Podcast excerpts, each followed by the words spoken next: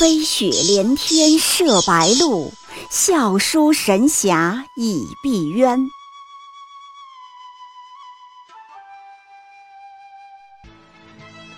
如果说古龙的小说像冰水，越喝越觉得心寒，写透了人情凉薄，那么金庸的小说就像烈酒，起初苦涩艰深，入口醇厚，回味无穷。喜马拉雅主播小昭在海边将陪您一起每天十分钟细细品读金庸，欢迎您的关注与订阅。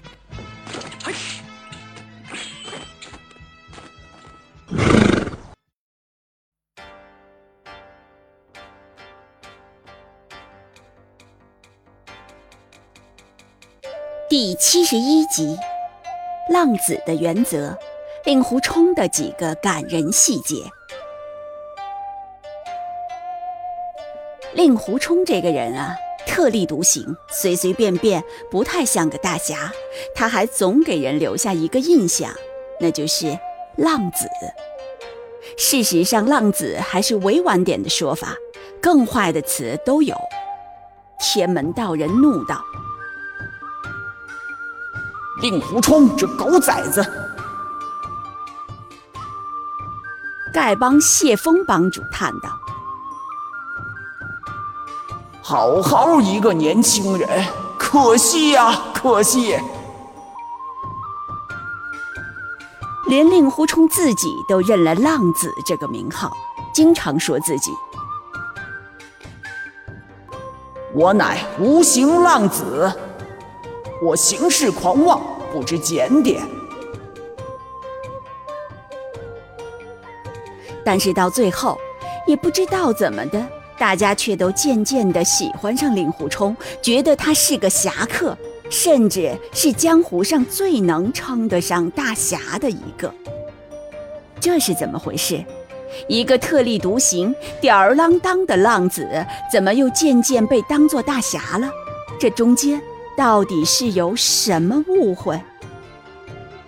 其实呢，做人有时候是做细节，做大侠也是。这里就不提令狐冲做的那些轰轰烈烈的大事了，只来说几个非常小的，许多读者可能都没完全注意的细节。第一个细节，可能很多读者都没印象，就是令狐冲吃过素。一听你就会觉得不可思议，令狐冲最爱喝酒吃肉，在西湖底下求居之时都念念不忘美酒肥鸡，怎么会肯吃素？事实上，他却真的吃过。什么时候呢？就是在衡山见信峰上，令狐冲接任了衡山派掌门的时候，他到了衡山的主庵白云庵里。坚决不肯在那里吃酒吃荤，这事儿就有点意思了。是女弟子们反对吗？不是的，相反，女弟子们怕他受委屈，还特意连夜派人下山买了几十坛好酒，还有一大帮江湖朋友，如桃谷六仙、老头子、祖千秋等，都纷纷带着好酒好肉上山，就准备和他大吃一顿。气氛明明都烘托到这儿了，令狐冲却下了出人意料的禁令：酒肉通通抬下去，到山腰里去埋锅造饭。他对群豪们说：“你们要喝酒吃肉也无不可，只是吃荤之人过了今日，便不能再上剑信峰来。”然后自己命人开了素斋，款待其余宾客们吃饭。这当然是个微不足道的细节，但从中却能看出令狐冲这人的一个原则：此人的内心里有敬畏。注意，他并不是怕什么因果报应、神佛惩罚，令狐冲此人是百无禁忌的。他也不是爱惜羽毛，怕什么江湖名声和评价。要说名声，他的名声早就坏了，哪差这一点儿？他考虑的是衡山一众女弟子的感受，他敬重的是别人的信仰和体面。在白云庵和一帮朋友喝酒吃肉，衡山弟子们固然不能说什么，也不会说什么，但令狐冲认为，那仍然是一种漠视和伤害，会损伤别人的原则和体面。所以，令狐冲绝不为之。你别看他平时口头上吹得很凶，曾经问定静师太：“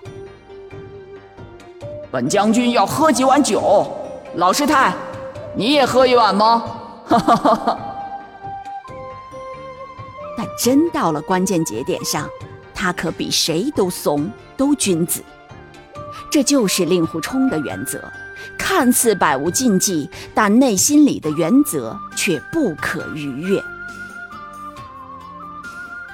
再说下一个细节，叫做避嫌。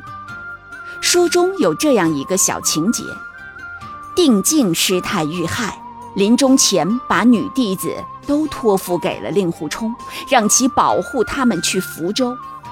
令狐冲慨然允诺。然而在出发之前，却故意演了一出戏，撂挑子。他大叫大嚷：“和尚尼姑的事情，本将军一窍不通。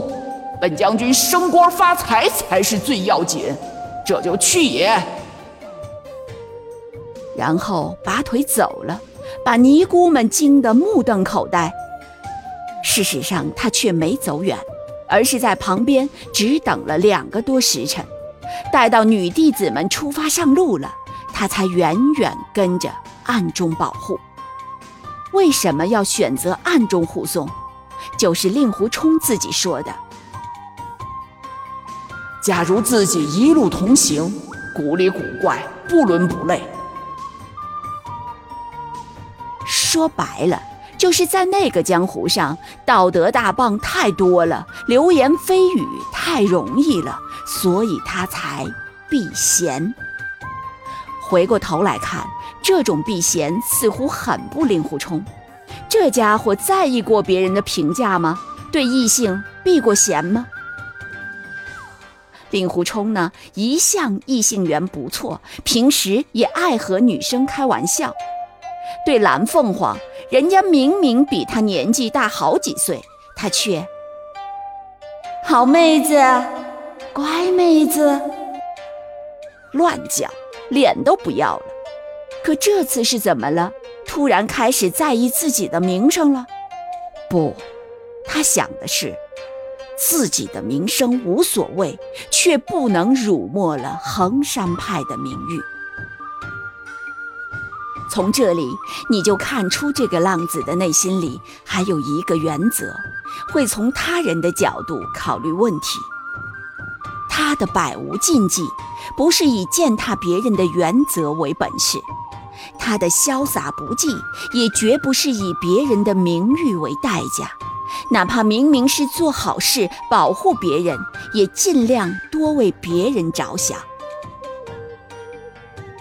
令狐冲平时对衡山女弟子说话时，绝不乱开玩笑，最多对夷陵、秦娟几个说过一句：“等本将军发了财，要送一百两银子给你们三个小妞买新衣服穿。”这就是他的最大尺度了，绝不任何涉及男女两性的猥琐话题。说到底。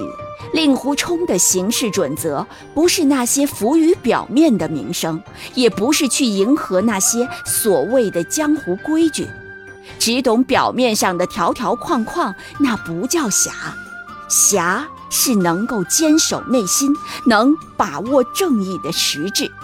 就说这样的人，你怎么能不喜欢呢？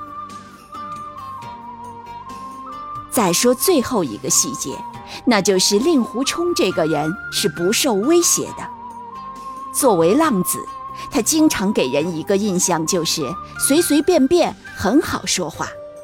在绿竹巷里，他能跟老灭将绿竹翁一起喝酒；在江湖上，他也能和桃谷六仙这样的杠精相处愉快。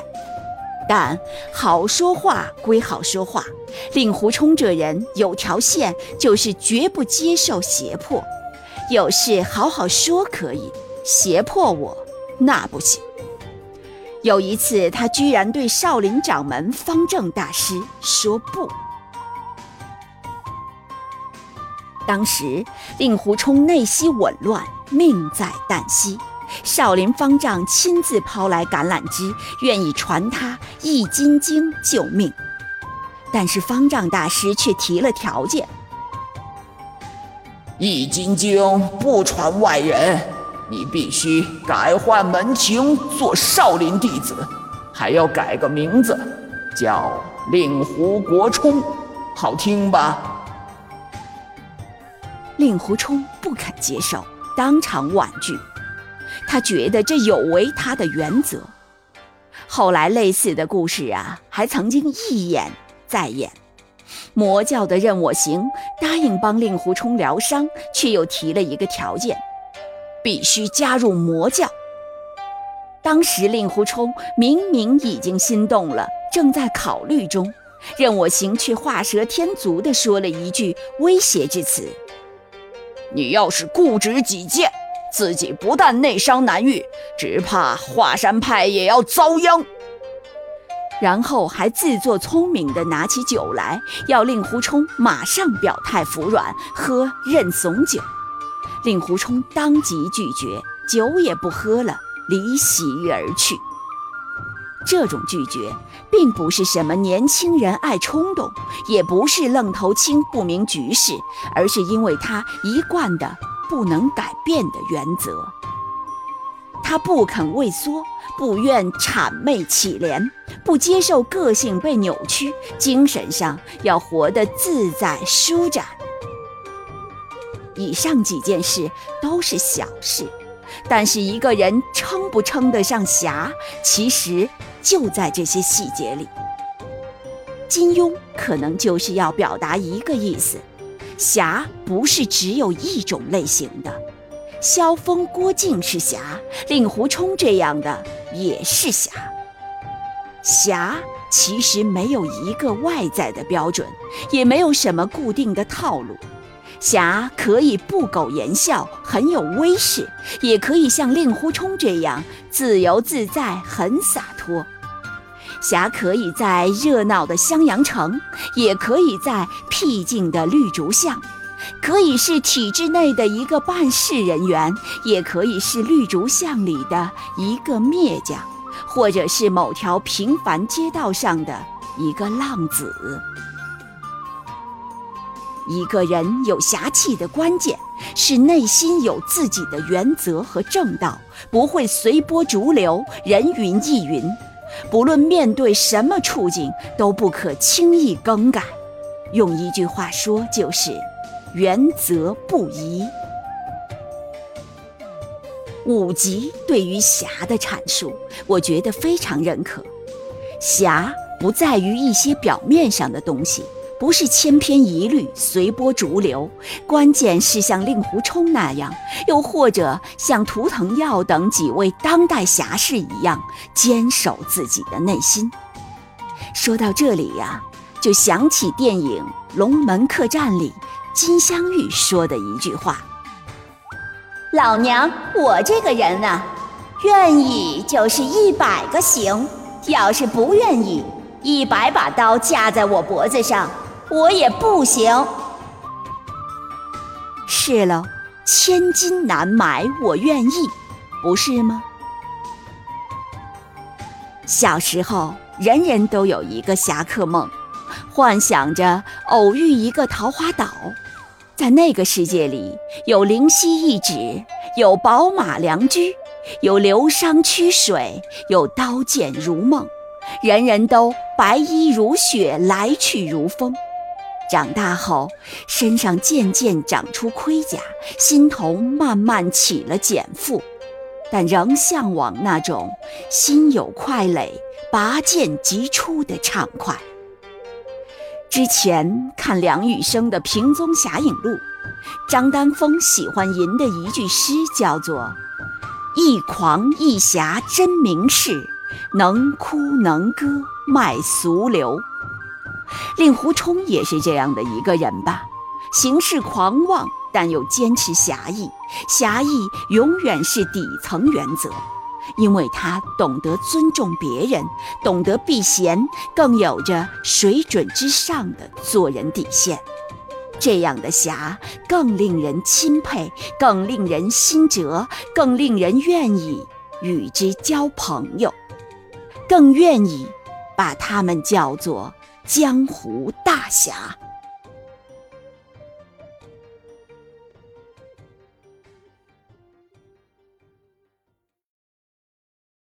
喜马拉雅主播小昭在海边将陪您一起每天十分钟细细品读金庸，欢迎您的关注与订阅，每晚八点更新一集，不见不散。